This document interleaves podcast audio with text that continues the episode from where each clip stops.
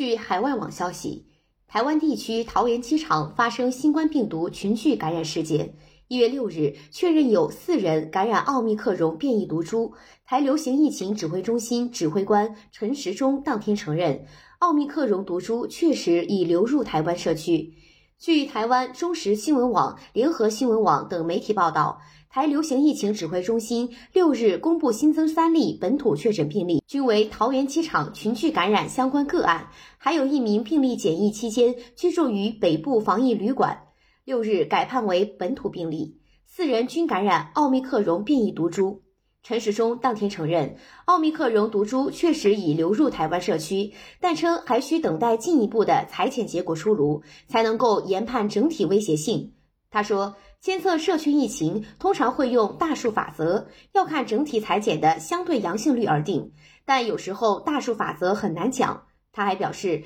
已知降级后，防疫相关措施松懈了，希望改善。国民党文传会主委林涛抨击。桃园机场确诊的清洁员，一月二日开始出现症状。可民进党从蔡英文到桃园市长郑文灿，当天正在台中替林静怡造势站台，摆明将政治利益放在市民健康之前，弃桃园防疫不顾。面对高传染力的奥密克戎，民进党的防疫已沦为空喊超前部署，实质后知后觉，错误政策屡屡拖累民众。